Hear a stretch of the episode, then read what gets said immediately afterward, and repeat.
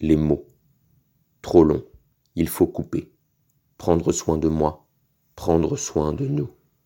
Take care. Fuck off. Remettre de l'ordre, chacun chez soi, confiné, chaque mot à sa place, chaque son à sa piste.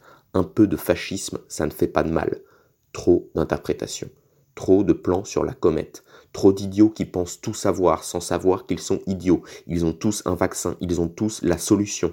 Fake news. Et en vérité, si ce concept existe encore, en vérité, personne ne l'a, le vaccin. La solution est en morceaux.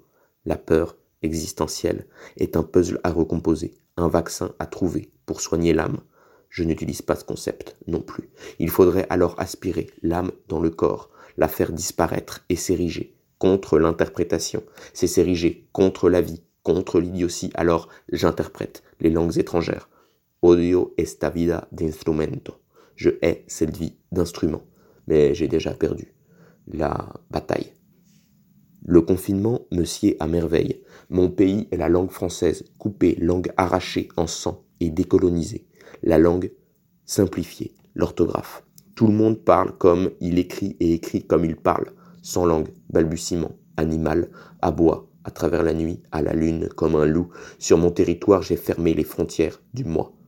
Mais le virus n'en a que faire, il passe, il s'infiltre, migrant économique, fruit de la France-Afrique et du franc CFA.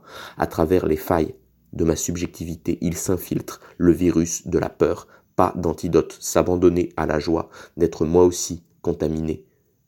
Et dehors, comme moi je dis, je regarde les arbres, confinés, eux aussi dans le jardin, contaminés, eux aussi, par l'interprétation ce virus mortel de la narration humaine.